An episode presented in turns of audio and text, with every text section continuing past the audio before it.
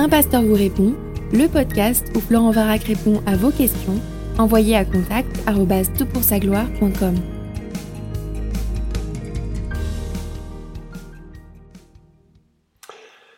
La question est posée pour ce podcast. Jean 14, 14. Si vous demandez quelque chose en mon nom, je le ferai. Alors cette parole est une demande et à ce titre nécessite certainement une, une approbation de la part de Dieu. C'est une demande, c'est ni une revendication, ni une prise d'autorité au nom de Jésus. Question. Beaucoup de chrétiens agissent au nom de Jésus, convaincus qu'ils sont investis de euh, l'autorité de Christ, avec la conviction qu'ils sont considérés par Dieu comme étant des ambassadeurs de Christ, de Corinthiens 5.20. Faut-il d'abord demander, ou peut-on agir spontanément, convaincu que l'intervention est conforme à la volonté de Dieu? Ce qui me pousse à poser cette question est le fait de constater que beaucoup de chrétiens prient pour une guérison miraculeuse, souvent pour autrui, chrétien ou pas, en déclarant par exemple La maladie ne vient pas de Dieu et je déclare au nom de Jésus-Christ que tu es guéri maintenant. N'y a-t-il pas parfois de l'abus de pouvoir Et ces pratiques sont-elles conformes vraiment à la volonté de Dieu? Merci de m'éclairer sur ce sujet qui nous concerne tous. Alors écoute, c'est une très bonne question, je te remercie d'avoir posé et j'imagine que ma réponse ne conviendra pas à tout le monde. Alors effectivement, de ma perspective, la prière est une demande que l'on présente à Dieu et qu'il approuvera ou non. Il est lui seul, le Seigneur, le Maître, le sage, et ses voix ne sont pas nos voix. Personne ne commande Dieu, personne n'exige de Dieu, la prière est un privilège que nous confère l'accès au Père que Jésus nous a obtenu par sa mort et sa résurrection. Voilà un peu la réponse très simple, courte, euh, une phrase ou deux, à ta question. Maintenant, j'aimerais aussi la démontrer puis évoquer euh, quelques aspects que tu évoques dans ta question. D'abord, considérons le vocabulaire, le vocabulaire grec euh, du Nouveau Testament vis-à-vis de la prière. Et en fait, il y a quatre mots qui sont le plus fréquemment utilisés pour décrire la prière. Il y a le verbe aiteo, qui se trouve dans le verset que tu cites et qui signifie essentiellement demander. C'est un mot très utilisé pour la prière. Il signifie demander, parfois interroger. Il y a le verbe erotao, qui est également employé pour parler de la prière et qui signifie aussi demander. Le verbe deomai est employé pour décrire l'activité de la prière, qui signifie également demander avec parfois une connotation de désirer. Et puis il y a le verbe eukomai qui veut dire présenter un vœu à Dieu, un souhait à Dieu. Alors il y en a d'autres, mais là ce sont les principaux et tous reflètent une demande, une demande que l'on adresse à Dieu pour qu'il agisse d'une certaine manière. Donc on est vraiment dans l'idée de, de demander, de solliciter l'intervention de Dieu, en aucun cas de l'exiger ou d'agir par soi-même. Alors, un jour, je voulais euh, accroître ma compréhension de la prière, parce que je dois dire, c'est quand même un enfant pauvre. Je prie, euh, bien sûr, tous les jours, régulièrement. Enfin, mais j'aurais besoin de développer ça. Je ne sais pas si c'est ton cas. Il y a des gens qui sont beaucoup plus euh, des intercesseurs que je ne le suis, même si ça, fait partie, bien sûr, de la, de la vie de, tous les chrétiens. Alors, pour ce faire, un jour, j'ai repris tous les versets qu'il y avait dans le Nouveau Testament sur la prière, et je les ai recopiés en les classant, parfois en les recopiant plusieurs fois, selon six catégories. Premièrement, les exemples de sujets de prière. Deuxièmement, les exemples de manière de prier. Troisièmement, les promesses et les conditions d'exaucement. Quatrièmement, les obstacles à l'exaucement. Cinquièmement, les exemples et les occasions de prière. Et sixièmement, quand on avait, parce que c'est un peu particulier, le Fils qui prie le Père. Alors c'est assez extraordinaire comme, euh, comme étude. Et Malheureusement, avec deux ou trois déménagements de mon bureau, je crains avoir perdu le, classeur sur lequel j'ai tout noté, donc il va falloir que je le refasse. Mais je t'encourage à le faire et je pense que je publierai d'ici quelques semaines un article, surtout pour sa gloire, qui te permettra de refaire cet exercice parce que je, citerai simplement l'ensemble des versets et puis euh, tu pourras, enfin vous pourrez, si ça vous intéresse, recopier ces versets. Ce sera très nourrissant. Mais euh, tu verras qu'en une ou deux semaines, tu l'auras fait. Si tu passes 10 minutes par jour simplement, c'est suffisant. et tu auras vraiment une compréhension très euh, pertinente de ce qu'est la prière. Tu remarqueras que les obstacles à la prière, c'est certainement pas des obstacles du style que tu n'as pas exigé de Dieu, que tu n'as pas ordonné les choses ou que tu n'as pas dit suffisamment souvent au nom de Jésus. Les obstacles à la prière, c'est beaucoup plus problématique euh, par exemple, si tu traites mal ton conjoint, Dieu n'exaucera pas, et notamment si tu es un homme, puisque c'est ce que nous dit euh, l'Écriture, euh, si on traite mal nos conjoints, notre épouse, si on ne lui parle pas avec respect, en l'honorant, Dieu n'écoutera pas notre prière. Quand tu veux que Dieu écoute ta prière, ben, traite ton conjoint correctement. Tu veux que Dieu écoute ta prière, pardonne à ceux qui t'ont offensé. C'est pas moi qui le dis, hein, c'est l'Écriture. Et donc, euh, il y, a plein de, choses qui sont vraiment surprenantes dans, ces, dans cette étude, et tu vas voir que tu auras un, regard un petit peu décalé peut-être avec ta tradition. Mais finalement, ce que je remarque, c'est que la prière, c'est un regard tourné vers Dieu. Il y a bien sûr une dimension de louange qui sera à creuser, qui n'est pas vraiment le sujet, parce que c'est pas. Je conclurai là-dessus, mais c'est là quelque chose de plus spécifique, qui est le fait de demander quelque chose à Dieu.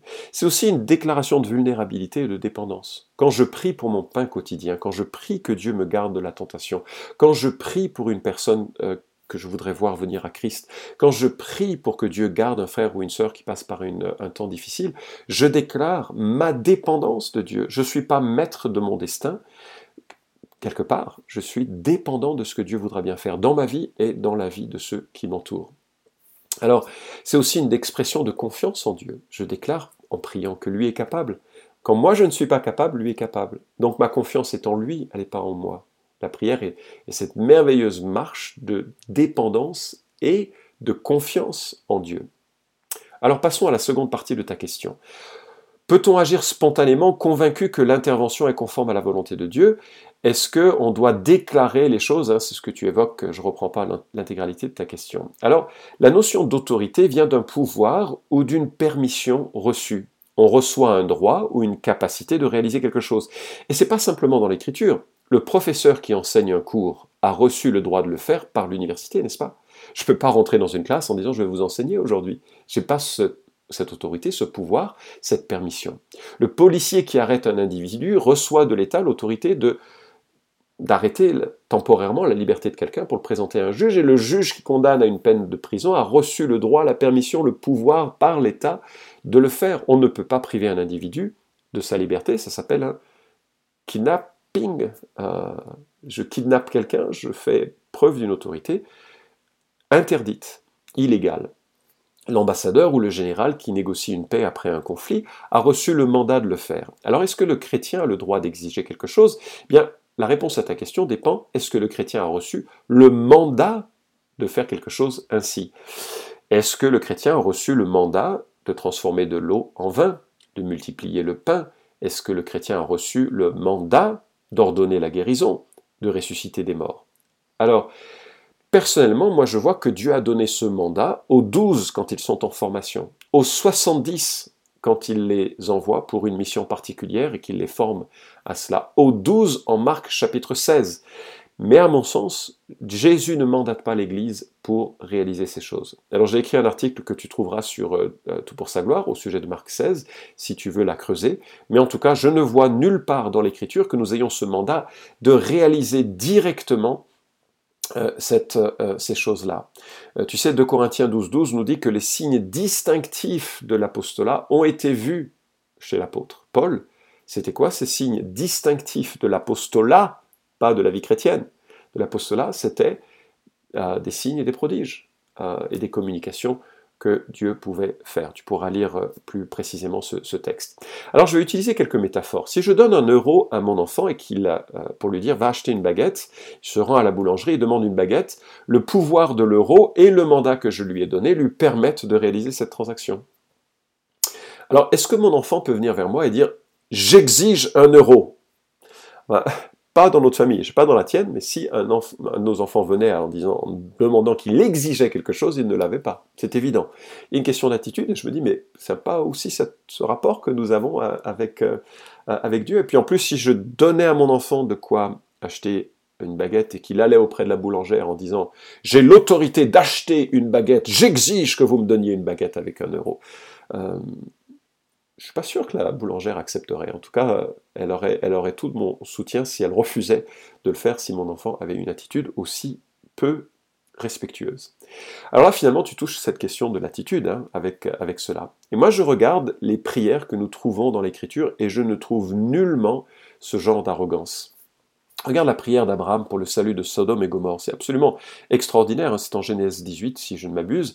Euh, il dit, hein, il négocie s'il y a 50 justes, etc. S'il y a 40 justes, tu détruirais la ville. Et puis Dieu, chaque fois, dit, bah non, s'il y, a, tant de justes, euh, je ne détruirai pas la ville. Puis bien sûr, euh, le problème, c'est qu'il n'y a même pas un juste, hein, parce que le seul juste qui existe, c'est Jésus-Christ. C'est lui qui est l'intercesseur, qui va permettre de médier et de tempérer le jugement de Dieu, puisqu'il va sauver un certain nombre de personnes. Mais on voit toute l'approche respectueuse de l'intercession d'Abraham, qui n'exige rien, dit excuse-moi de te déranger presque. Lis les psaumes, tu trouves beaucoup de lamentations, d'intercessions, tu trouves beaucoup d'émotions, tu trouves aussi des expressions très fermes de David, mais très fermes parce que lui est roi et qu'il défend un royaume, un royaume duquel viendra la promesse. On n'est pas tout à fait dans la même euh, posture. Moi, je vois mal un pasteur prier le psaume 118, 11 qui dit Au nom de l'Éternel, je les taille en pièces. non, on ne taille personne en pièces. C'est fini cela. Ça, c'est le temps de la théocratie, ça, c'est le temps de l'établissement d'un royaume, euh, euh, du, du, royaume d'Israël. Ce n'est pas le temps de l'Église, et nous ne sommes pas dans les mêmes dispositions d'esprit. Regarde maintenant l'intercession de Daniel 9, qui engendre la révélation la plus précise du programme salvateur d'Israël et des nations par la venue du Messie, particulièrement d'Israël. La manière dont Daniel prie est une manière humble, est une manière qui commence par la repentance, qui, reconnaît même les fautes de son peuple et qui s'attend à Dieu. Regarde les trois prières de Jésus, lui le Fils de Dieu, évidemment n'a pas cette arrogance. Regarde la prière qu'il nous enseigne avec le Notre Père. Regarde la prière d'intercession pour ses enfants en Jean chapitre 17. Elle est bouleversante. Regarde la prière de Gethsemane où il disait Père, toutes choses te sont possibles, éloigne de moi cette coupe. Toutefois, non pas ce que je veux, mais ce que tu veux. Et donc on n'est absolument pas dans cette, dans cette notion que je vais manipuler Dieu, que je vais exiger de Dieu ou que je vais proclamer les choses que je veux. Tu sais, je, voyage de plus en plus fréquemment en Afrique, j'apprends beaucoup sur l'animisme et sur la magie, et le mode opératoire est précisément la manipulation des forces spirituelles, par des rites, des incantations, des sacrifices, par des initiations et par des formules le sorcier ou le marabout agit sur les forces spirituelles pour accomplir ce qu'il a envie. Et moi, parfois, je crains que les chrétiens aient développé cette sorte d'attitude où, à force d'utiliser au nom de Jésus toutes les cinq secondes, on a suffisamment dit les bonnes choses pour pouvoir réaliser ou faire réaliser les choses. J'ai une impression de ritualisation de la formule qui est bien éloignée de l'intention que nous trouvons dans l'écriture ou bien dans le fait de proclamer les choses, je deviens l'instrument qui réalise, enfin la personne croit l'être, qui réalise les choses un peu comme un sorcier verbalise ce qu'il veut réaliser pour pouvoir le, voir. Alors, euh, le voir se faire. Qu'est-ce que ça veut dire quand on a la formule au nom de Jésus? Bah, Au nom de Jésus, c'est simplement, c'est par le biais de l'ouverture qu'il nous donne au Père. Jésus est le seul médiateur, nous dit 1 Timothée chapitre 2, qui nous permet d'avoir accès au Père. C'est lui le prêtre qui s'est sacrifié et qui me permet de m'approcher de Dieu. C'est lui qui a envoyé son, Esprit Saint, qui intercède en moi et qui me conduit dans mon intercession. C'est lui qui conduit mon, mon, intercession et ses langueurs pour accomplir sa volonté. C'est lui qui me donne le vouloir et le faire.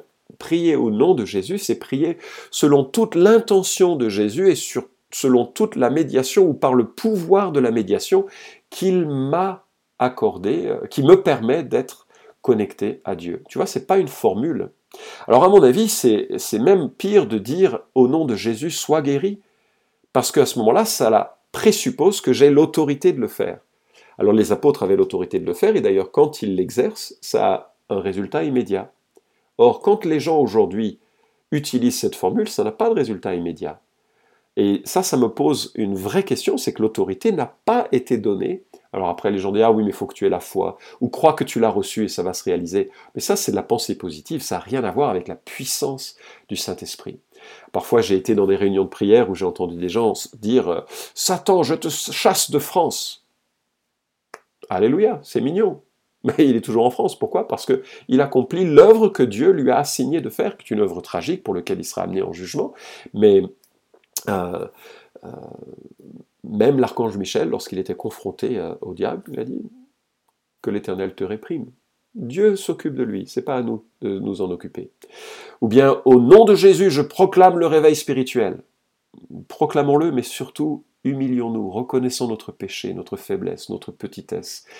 Prions que Dieu ait pitié d'un peuple qui s'intéresse beaucoup plus à sa puissance et sa réalisation de ses rêves plutôt qu'à la sainteté de Dieu au milieu de l'Église. Et malheureusement, je dois reconnaître, c'est dans mon cœur en partie comme ça. Je dois m'humilier. Et le réveil commencera lorsque le peuple de Dieu s'humiliera devant euh, Dieu et pas à force de répéter un certain nombre de choses. Ça me fait penser si moi j'allais dans la rue et que j'allais prendre quelqu'un et je disais au nom de la loi je vous arrête. Mais moi je ne suis pas la loi et je n'ai reçu aucun mandat de la loi euh, pour, euh, pour cela. Alors je l'ai dit, les apôtres l'ont utilisé, Pierre par exemple en acte 3.6, je ne possède ni argent ni or, mais ce que j'ai, je te le donne au nom de Jésus-Christ de Nazareth, lève-toi et marche. Et la personne se lève, bondit même, elle est guérie. Acte 16, 18, Paul, hein, excédé, se retourne vers euh, une femme possédée par un esprit impur, et il dit, je t'ordonne au nom de Jésus-Christ de sortir d'elle, et il sortit à l'heure même. Et donc j'avais cité euh, déjà de Corinthiens 12, 12, hein, je te le cite complètement maintenant, les signes distinctifs de l'apôtre ont été produits parmi vous avec une persévérance à toute épreuve, par des signes, des prodiges et des miracles.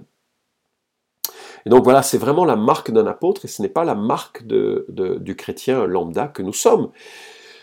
Euh, d'ailleurs, j'ai lu le témoignage assez touchant de Kosti In. Kosti In, c'est le neveu de Benny In, tristement célèbre pour être, je crois, un faux prophète et vraiment un, homme qui a, qui a conduit l'Église loin de la, de, la, pensée de Dieu. Et Kosti In a été un catcheur de Benny Hinn, c'est-à-dire qu'il était celui qui récupérait les gens qui tombaient dans un état de transe, qui tombaient à la renverse.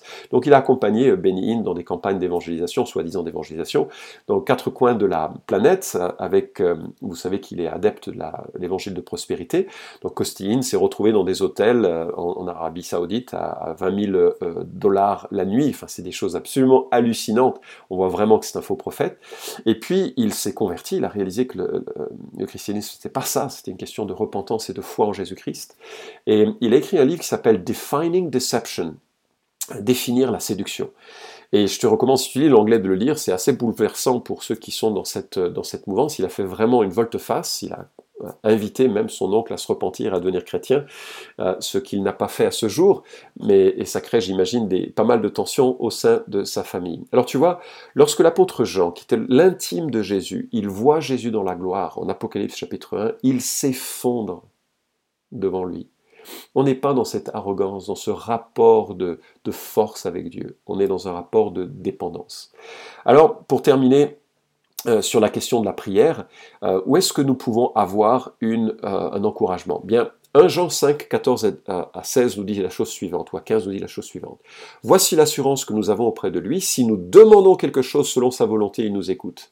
Et si nous savons qu'il nous écoute, quoi que ce soit que nous demandions, nous savons que nous possédons ce que nous lui avons demandé. La promesse est que Dieu exauce notre prière, c'est-à-dire notre demande, quand cela correspond à sa volonté. Alors c'est quoi sa volonté? Bah, C'est tout ce que Dieu dit dans l'Écriture. Dieu veut que tous les hommes soient sauvés. Bah, prie pour les hommes qui t'entourent. Prie que tu aies des occasions de témoignage. Dieu veut ta sanctification. Prie pour ta sanctification. Prie pour la sanctification de l'Église. Toutes les choses que Dieu veut dans sa parole, prie pour ça, intercède pour ça. Ça te fera prendre conscience de ce que Dieu désire. Tu vas prier selon l'intention de Dieu et tu vas voir des, des exaucements euh, d'ailleurs, je note dans le par le contexte, on n'a pas le temps de le voir, de un Jean, c'est que la prière touche particulièrement les frères et les, euh, les sœurs qui passent par des temps de chute ou des temps difficiles. Prie pour que Dieu relève ceux et celles qui se sont égarés. Prie pour cela. Parfois, il y a des désirs ou des envies qui font pas forcément l'objet de promesses bibliques, et tu peux prier aussi pour cela, en sachant que tu offres à Dieu ta prière et que lui fera selon sa volonté. Tu sais que Paul était malade. Euh, il a prié trois fois pour sa maladie. Le texte grec euh, parle de asthénia et c'est parfois malheureusement traduit par faiblesse. C'est vrai que asthénie veut dire sans force, hein, enfin asthénia veut dire sans force, mais c'est systématiquement ailleurs utilisé pour décrire la maladie. Paul a été malade et euh, par trois fois il a supplié, ou plutôt il a supplié Dieu de lui enlever sa maladie, de le guérir, et Dieu a dit non, et il a dit, ma grâce te suffit car ma puissance s'accomplit dans la faiblesse. Waouh Dans la maladie, faudrait le traduire ainsi. C'est extraordinaire ce que nous avons ici. Et donc, parfois, on peut prier Dieu et Dieu dit non. Et c'est très mystérieux, hein, les, choses que Dieu permet dans nos vies. Moi, mon épouse, elle m'a permis d'en parler, lutte avec des insomnies. Alors, les insomnies, c'est pas, ça semble pas terrible, mais les insomnies, c'est comme une, coupure euh, avec un morceau de papier. Quand on n'en a qu'une coupure, ça fait un peu mal, et puis c'est rien, mais quand c'est 365 nuits par an, et que l'on dort 4 heures, 5 heures, parfois 3 heures, parfois 2, parfois rien, c'est super douloureux à vivre. C'est 10 000 coupures de feuilles de papier. Et on supplie Dieu pour la guérison, et Dieu ne guérit pas. Il y a un cycle de sérotonine qui est brisé et qui ne se guérit pas. Bon, Dieu a le droit de dire non, hein. mais il a ses raison. Et je t'encourage à la lecture de Pascal Denot, Le côté obscur de la vie chrétienne, remarquable, très réaliste. Il y a parfois des choses difficiles à comprendre. Euh, et il y a des temps aussi pour, euh, pour Dieu. Il y a des moments où les prières sont exaucées beaucoup plus librement. D'ailleurs, euh, Ésaïe 65, 24 nous parle d'un temps futur, eschatologique, où avant que les gens l'invoqueront, moi je répondrai. Ils parleront encore que moi j'exaucerai. Ésaïe 65, 24 nous parle d'un temps où Dieu va répondre à la prière beaucoup plus vite que maintenant. Et puis il y a des temps de réveil où Dieu répond à la prière beaucoup plus vite que dans d'autres périodes qui sont des périodes de désert. Alors écoute, euh, la première chose c'est que, et je vais conclure là-dessus, deux exhortations rapides. La première c'est que j'espère que tu es un enfant de Dieu parce que c'est la première des conditions qui permet l'exaucement. La première prière que Dieu veut exaucer, c'est la prière de repentance et de foi, où une personne se tourne vers Dieu en réalisant qu'elle est pécheresse, qu'elle a offensé Dieu, qu'elle a fait honte à Dieu, mais que Dieu est prêt à pardonner parce qu'il est mort en sacrifice expiatoire pour ceux et celles qui placeraient sa confiance, leur confiance en lui. Et donc si dans ton cœur tu sens que tu as besoin de grâce et de pardon et que tu crois que Jésus est mort pour tes péchés, la première chose à faire c'est de placer ta confiance en celui qui est capable de nous restaurer, de nous, euh, de, nous transformer et de nous pardonner. Ça, c'est la première condition préalable à l'exaucement de la prière. Vient après une marche de sanctification. Et la deuxième condition, bien sûr, c'est de, marcher selon Dieu, avec, euh, dans, dans l'honnêteté que quand tu pêches, tu le reconnais devant Dieu. Et quand tu luttes, tu demandes à Dieu son aide pour qu'il t'accorde tout ce dont tu as besoin pour vivre euh, une vie qui l'honore. Et si tu es en Christ, euh, bah, je te propose de développer en tout cas une, approche assez variée de la prière. Euh, je m'appuie sur le livre de Dick Eastman, The Hour That Changes the World. Euh, l'heure qui a changé le monde, c'est de passer un temps régulier, lui conseille une heure par jour dans la prière, en variant un temps d'adoration à Dieu, un temps de confession de ses péchés, un temps pour prier et affirmer ce que l'Écriture dit, un temps pour écouter, euh, passer un temps de silence, un temps à méditer l'Écriture, un temps pour intercéder pour ceux qui nous entourent et pour terminer avec un temps de louange et d'action de grâce. Voilà tout un menu qui te permettra de varier ton temps de prière et de, ne pas le, le, réduire à une forme de revendication qui, euh, bon, qui fait bien, euh, qui est bien dans l'air du temps où on revendique tout ce que l'on n'a pas, mais qui ne correspond pas, je crois, à l'attitude d'un disciple de Jésus-Christ. Vous pouvez suivre cette chronique hebdomadaire Un pasteur vous répond sur SoundCloud, iTunes et Stitcher. Retrouvez les questions déjà traitées sur toutpoursagloire.com. Si vous aimez ce podcast, merci de le partager sur les réseaux sociaux et de laisser une note sur iTunes. À la semaine prochaine!